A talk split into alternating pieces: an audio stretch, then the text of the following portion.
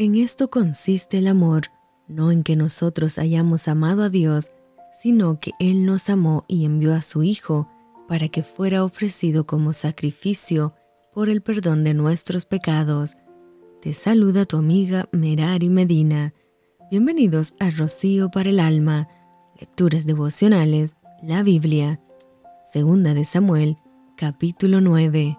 Dijo David, ¿ha quedado alguno de la casa de Saúl a quien haga yo misericordia por amor de Jonathan? Y había un siervo de la casa de Saúl que se llamaba Siba, al cual llamaron para que viniese a David, y el rey le dijo, ¿Eres tú Siba? Y él respondió, Tu siervo. El rey le dijo, ¿No ha quedado nadie de la casa de Saúl a quien haga yo misericordia de Dios?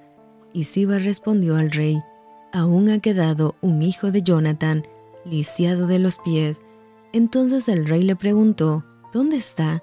Y Siba respondió al rey, He aquí está en casa de Maquir, hijo de Amiel, en Lodebar. Entonces envió el rey David y le trajo de la casa de Maquir, hijo de Amiel, de Lodebar, y vino Mefiboset, hijo de Jonathan, hijo de Saúl, a David, y se postró sobre su rostro e hizo reverencia. Y dijo David, Mefiboset, y él respondió, He aquí tu siervo. Y le dijo David, No tengas temor, porque yo a la verdad haré contigo misericordia, por amor de Jonathan tu padre, y te devolveré todas las tierras de Saúl tu padre, y tú comerás siempre a mi mesa. Y él inclinándose dijo, ¿quién es tu siervo para que mires a un perro muerto como yo?